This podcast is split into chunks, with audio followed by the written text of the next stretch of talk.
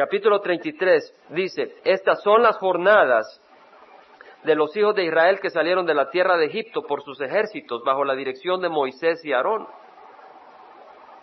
Estas son las jornadas, y Moisés anotó los puntos de partida según sus jornadas por el mandamiento de Jehová, y estas son sus jornadas conforme a su punto de partida. Moisés está con el pueblo de Dios, habían salido de Egipto, después de 40 años estaban entrando hacia la tierra prometida. Podían haber entrado a los dos años, pero el pueblo no tuvo fe, se rebeló contra Dios y Dios los mandó 38 años más en el desierto como castigo por su rebeldía y por su falta de fe. Y ahora, después de 40 años que el pueblo de Dios estaba por entrar, Moisés ya iba a ser llevado al cielo, iba, el Señor lo iba a tomar, él no iba a poder entrar, aunque iba, le iban a permitir ver la tierra prometida desde Monte Nebo. Ahí estaba el pueblo, enfrente de Jericó, estaba el, río Jordán, Jericó estaba hacia el este, en la tierra de hacia el oeste, perdón, en la tierra de Canaán, al oeste de Jericó, y ellos estaban al este, todavía no habían atravesado el río Jordán, iban a tomar Jericó pronto, todavía no era el momento. Y ahí estaba el Señor hablando con Moisés y Moisés dando sus últimas instrucciones como siervo del Señor. El Señor ya lo iba a tomar y dice, estas son las jornadas, empieza ahora, antes de entrar, empieza Moisés y dice, estas son las jornadas de los hijos de Israel, o sea, los caminos por donde hemos ido. Y Moisés anotó los puntos de partida, cada punto a donde habían parado, ya lo vamos no lo vamos a leer, pero lo vamos a mencionar, los puntos donde habían parado en su camino por el mandamiento de Dios para que los escribiera. Estas son jornadas conforme a su punto de partida. Hermanos, esto nos dice que no son cuentos de maricastañas. Estas no son historias, no son fábulas, no es una historieta de Hollywood o una obra épica como hace Hollywood y vas a la pantalla y te presentan algo ahí, E.T. o alguna cosa de esa con efectos. Esta es verdad, es realidad. Esta es historia, es real, ocurrió. En segunda de Pedro, lo puedes anotar como referencia, capítulo 1, versículo 20 a 21, dice, ante todo sabed esto, que ninguna profecía de la escritura es asunto de interpretación personal. No es cuestión de lo que tú piensas. Imagínate que Dios te escriba algo para que tú decidas qué sentido le vas a dar a eso. Qué ridículo sería pensar eso.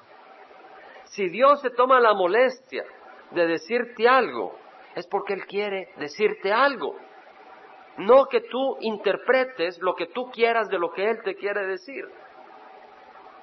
Dios te quiere decir algo y por eso dice Pedro, sabed esto, sabedlo ninguna profecía. La profecía es decir, palabra de Dios, el hombre de Dios que hablaba la palabra que Dios le había puesto para que él hablara era el profeta.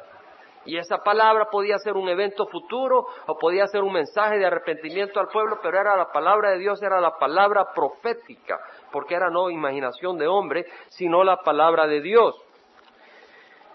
Dice Pedro, tenemos la palabra profética, es decir, la escritura más segura a la cual hacéis bien en prestar atención.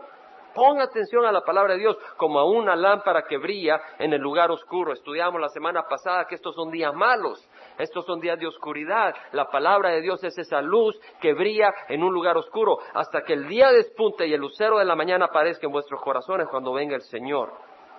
Lo que estaba diciendo aquí Pedro, la aparición, la transfiguración de Jesucristo en el monte, cuando se transfiguró y su apariencia gloriosa era como un sol, y apareció Moisés y apareció Elías y ahí estaba Pedro, Juan y Santiago. Dice Pedro, vimos esto, somos testigos oculares, es realidad. Pero eso, todavía tenemos algo más seguro que eso, la palabra de Dios, la escritura de Dios. Tenemos la escritura santa del Dios vivo. Y dice, ninguna profecía, ninguna de la escritura es asunto de interpretación personal, no es lo que tú pienses, es lo que Dios piensa. Ninguna profecía fue dada jamás por un acto de voluntad humana. Mira lo que dice la palabra del Señor, que Moisés anotó los puntos de partida según sus jornadas por el mandamiento de Jehová. No fue que Moisés dijo, bueno, vamos a apuntar acá los puntos a donde fuimos porque me dio la gana, porque me parece ideal, me parece bueno. No, Dios le mandó a Moisés escribir eso con un propósito. Entonces la palabra de Dios no fue dada porque el hombre quiso, sino porque el Espíritu de Dios, Dios mismo, le habló a los hombres para que ellos apuntaran esas cosas. Dice, hombres inspirados por el Espíritu Santo hablaron de parte de Dios. Hermanos, Si dice que ninguna profecía, es decir, ninguna parte de la escritura, es asunto de interpretación personal. Ninguna parte de la escritura, sino que toda la escritura es palabra de Dios. Si toda la escritura es inspirada de Dios, quiere decir de que entonces tú no puedes escoger lo que te conviene y lo que no te conviene. Hay lugares donde las personas dicen, qué hermoso, Dios de tal manera amó al mundo, que dio a su Hijo unigénito. Pero tú estás casado y te enamoras de otra muchacha. Dios te dice que no puedes cometer fornicación, adulterio. Tú dices, bueno, eso, pero si yo la amo y Dios es amor. Pero el Señor habla en contra del adulterio, en contra de la fornicación, en contra del alcoholismo, en contra de las borracheras. ¿Sí? El Señor habla de eso. Tú no puedes escoger. La Biblia, la palabra de Dios no es un buffet. Tú no puedes escoger y decir esto, esto me conviene, esto sí lo quiero. Donde dice la Biblia de que la mujer debe de obedecer al marido, esto me gusta mucho. Pero donde dice que, la, que el hombre debe amar a la mujer como Cristo amó a la iglesia y Dios se dio a sí mismo por ella, ahí ya te tapa los oídos. No es así la cosa. ¿verdad? Donde dice que Dios tiene cosas maravillosas para nosotros, ah, qué bueno. Pero donde dice, si alguno desea venir en pos de mí, niegues a sí mismo, tome su cruz cada día y sígame. Oh, no, eso no, eso son para otras personas. No es así. Toda la palabra del Señor la tenemos que escuchar. Hay, hay algunas iglesias, algunos lugares, donde enfatizan algunas doctrinas, doctrinas fundamentales y buenas, pero no estudian toda la palabra del Señor. Y entonces hay una deficiencia. Nosotros debemos de estudiar toda la palabra del Señor y eso es una bendición. Fíjate que en el Nuevo Testamento hay 28 veces que aparece como está escrito.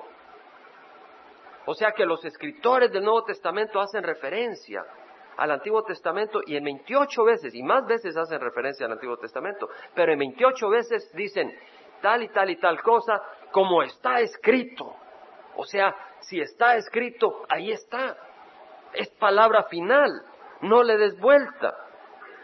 Isaías dijo, sécase la hierba, marchítase la flor, mas la palabra del Dios nuestro permanece para siempre. Tu palabra no va a permanecer para siempre, a menos que esté en la de Cristo Jesús. Cielos y tierra pasarán, pero mis palabras no pasarán. ¿En qué estás apostando tu destino, tu vida, tu gozo, tu familia?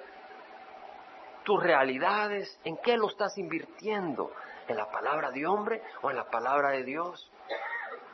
Según de Timoteo 3:16 dice que toda escritura es inspirada por Dios y es útil para enseñar, para reprender, para corregir, para instruir en justicia, a fin de que el hombre de Dios sea completo, perfecto en toda buena obra. Entonces la escritura no es para hacer a miserable al pueblo de Dios, es con un buen propósito. Toda escritura es inspirada por Dios, soplada por Dios, y es útil para enseñar, para reprender, para corregir, para instruir en justicia, a fin de que el hombre de Dios sea perfecto, equipado para toda buena obra. ¡Wow! Buena obra, buena, buena, eso no es malo. La palabra buena es buena. Fíjate que en Éxodo dice la palabra que Jehová dijo a Moisés, Sube hasta mí al monte y espera ahí, te daré las tablas de piedra con la ley y los mandamientos que he escrito para instrucción de ellos. Los diez mandamientos no fueron para hacerte miserable. No, no, no, no. O oh, no, a mí no me digas no porque me haces miserable. Vaya pues, tírate al precipicio. Vaya pues, tírate al, métete el puñal. Vaya pues, tómate el cianuro. ¿Qué tienen de malo los diez mandamientos? ¿Qué tiene de malo a la ley de Dios? Entremos en conversación. ¿Qué tiene de malo? ¿Dónde le hayas falta a ello? ¿Dónde busca la ley de Dios hacerte miserable? A ver, hagamos negocio. No estamos en un bar bajo el efecto del alcohol para decir, bueno, aquí y allá. Aquí estamos tranquilos pensando, a ver, no tendrás otros dioses aparte de mí. Bueno, no, yo quiero Satanás de Dios. ¡Wow! No estás pensando bien. La palabra del Señor dice el príncipe de este mundo, el príncipe de oscuridad, ese es Satanás. el Dios de este mundo. Yo no quiero hacer el Dios de este mundo como Dios. Satanás no lo quiero como mi Dios, prefiero a Jesús. Y se viste como ángel de luz, Satanás. ¿Qué tiene de malo tener a Dios, al Dios vivo como Dios? ¿Por qué quieres tener a Mahoma? ¿Acaso él murió por ti? ¿Por qué quieres tener a Buda? Oh, yo voy a la iglesia, pero ahí tienes a tu budita. Yo recuerdo que, pues, eh, tú sabes en la tradición, ¿verdad? Yo antes de conocer el Evangelio y pues traíamos budas y los ponías aquí, allá, con budita, así panzón, supuestamente te traía buena suerte. ¿Qué tiene eso de realidad y de bueno? ¿Acaso te va a ayudar un viejo panzón? ¿Qué tiene de malo cuando dice no te harás ídolo? Ni semejanza alguna de lo que está en el cielo, ni abajo en la tierra, ni en las aguas debajo de la tierra, no te inclinarás, no te los adorarás, ni les servirás. ¿Qué tiene de malo? Que Dios te diga, no te hagas un ídolo y no te le arrodilles, porque sabes, cuando tú le hables, Él no te oye. Y cuando tú necesites ayuda, Él no te va a hablar. Y cuando vas en el freeway, lo dejaste en tu casa y si necesitas ayuda, ¿qué vas a hacer? El Señor dice, yo soy vivo, yo estoy en todas partes. ¿Qué tiene de malo? Dime. ¿Y qué tiene de malo cuando dice, no tomarás el nombre de Jehová en vano? Tú dices, ay, Jesus Christ. Y lo dices porque alguien se pasó por ahí y casi lo mata. Y dice, Jesus Christ, como quien dice, wow, casi te matan. Tú usas el nombre de Jesús así, cuando lo necesitas no tiene valor para ti. No vas a saber clamar con profundidad. Jesús, sálvame. Alguien la, semana pasada en el trabajo, hazlo. Me dijo, Jesús, y le dije, ese es mi Dios, le dije. ¿Qué tiene de malo cuando dice el Señor, no tomarás el nombre de Jehová tu Dios en vano? Es decir, si nosotros somos cristianos, no estoy hablando de denominación, sino que hemos venido a Cristo. ¿Qué tiene de malo que tratemos de que Dios te diga, trata de vivir de acuerdo al nombre de cristiano y no vivas dos vidas? ¿Qué tiene de malo? Porque imagínate que tú te amas cristiano y empiezas a traer vergüenza al nombre de Dios y empiezas a hacer que mucha gente tropiece porque tú estás llevando una imagen de lo que no es, una apariencia de lo que no es. Y Dios dice, si tú haces eso, haces muy mal. El Señor no tendrá por inocente al que tome su nombre en vano. Tú dices, yo soy cristiano y estás viviendo en pecado. Y sí, yo soy cristiano, hermano, y mira acá y allá, y lo que hace es traer vergüenza a Dios. El Señor dice, corrige tu camino. No quiere decir que seamos perfectos, pero quiere decir que no vamos a estar jugando con Dios. Porque Él no va a tomar en vano al que se llama cristiano y no está realmente en Cristo, porque está haciendo, está tomando el nombre que Él supuestamente tiene en vano, como que si es basura. El nombre de Cristo es precioso. ¿Qué tiene de malo cuando el Señor dice, acuérdate el día de reposo para santificarlo? ¿Qué tiene de malo? Hablaba, quería hablar con unos hermanos recientemente que no se congregan y fueron parte de esta congregación. Y quería hablarles para animarles a congregarse, pero están trabajando y no se congregan porque están trabajando. Yo no podía creer. ¿Qué tiene malo que Dios te diga, sabes, toma un día para descansar con tu esposa, con tus hijos y para pensar un poco realmente quién es la fuente de tu bendición?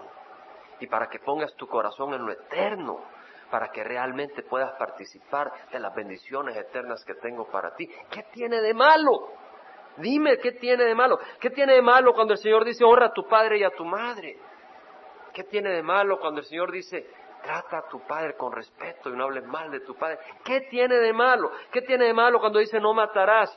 Alguien le dijo a una hermana, no, no matarás quiere decir entonces, eh, mira, eso está mal, ¿cómo puede decir Dios no matarás? Y después dice de que Él va a matar, que esto, lo otro. La palabra acá no matarás quiere decir no cometas asesinato. Pero Dios mandó la muerte, la pena de muerte en el Antiguo Testamento. ¿Por qué? Porque si había adulterio, había, había pecado de ese tipo, había blasfemias, Dios dijo, usa la muerte como un elemento para mostrar al mundo de que no está bien, para quitar el cáncer. Es como que si alguien tiene un cáncer y diga, no lo quites y lo botes a la basura. Pobrecito el cáncer, son células, las estás destruyendo. Tú, sí, son células vivas, pero traen muerte. Entonces tú tienes que destruirlo para que no traigan muerte al cuerpo. Yo hablaba con El Salvador, con, mi madre en El Salvador.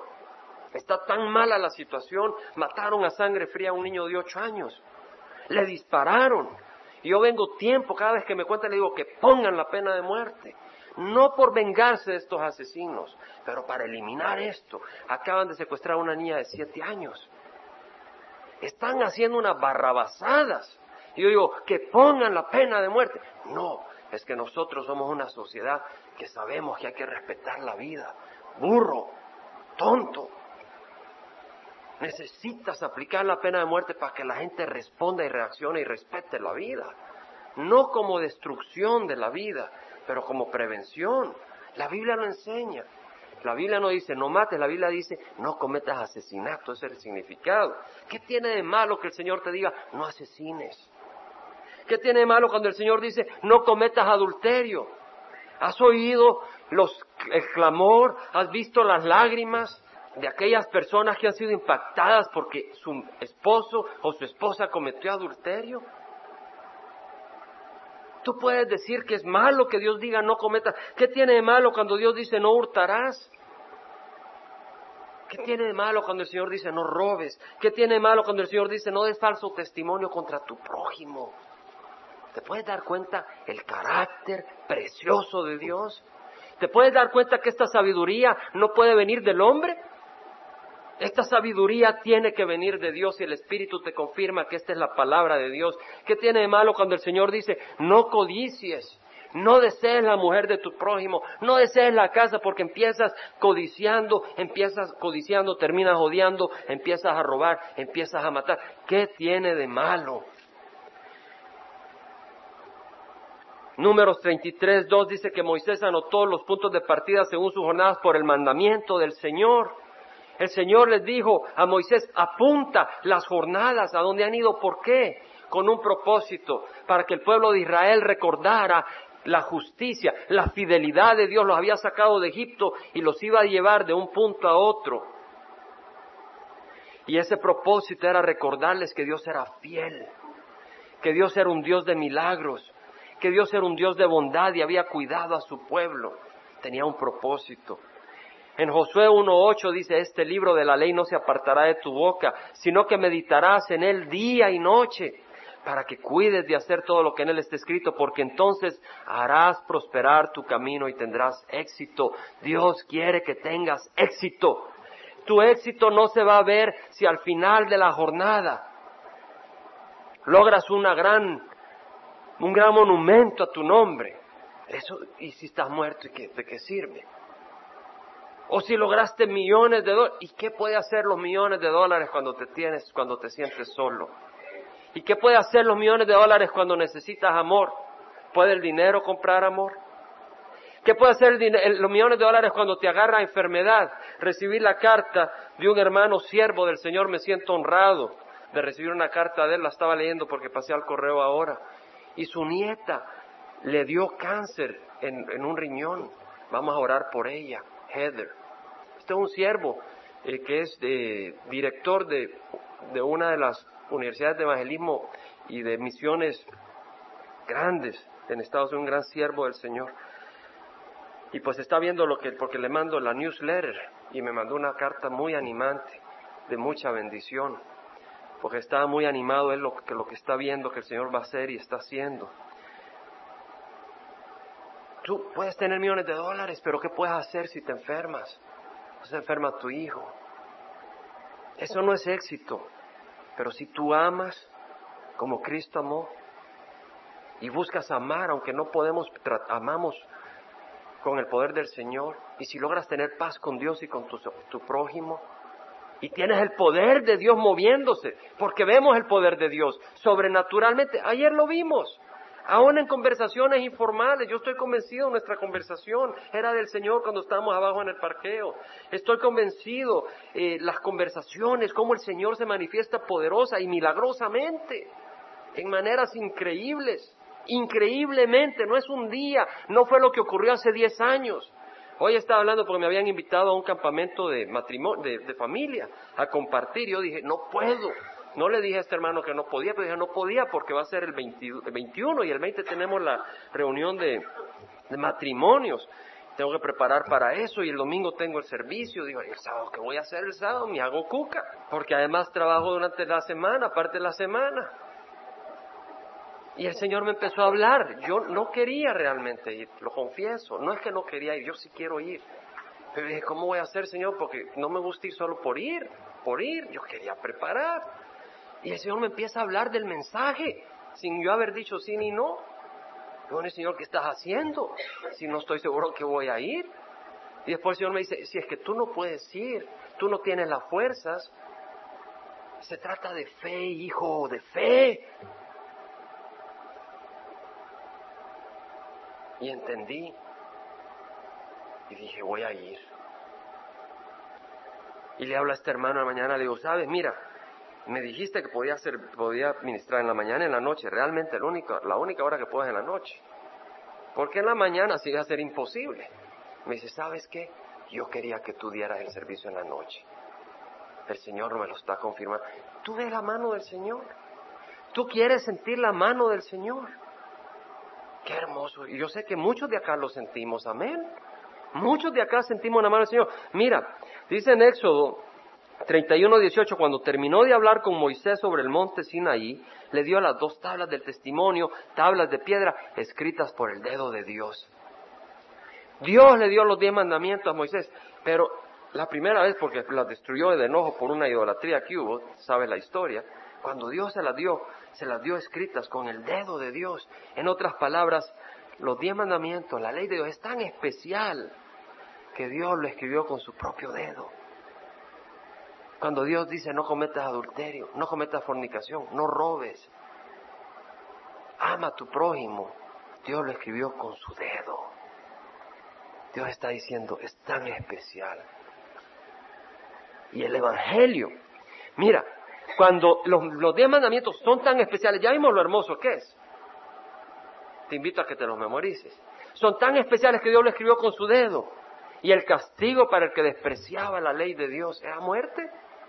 Si tú decías, no, yo voy a trabajar el sábado, el día de descanso, o yo voy a maldecir a, mi, a Dios, te apedreaban. ¿Por qué? Para quitar ese cáncer, esas células enfermas. Como una muestra de lo que va a hacer Dios realmente. Porque en el reino de los cielos Dios va a quitar lo que no, te, no le pertenece. Tengo un gatito y ahora que no está mi esposa y mi hijo, el pobre gatito ya no sabe qué hacer, necesita cariño pero a mí me da alergia.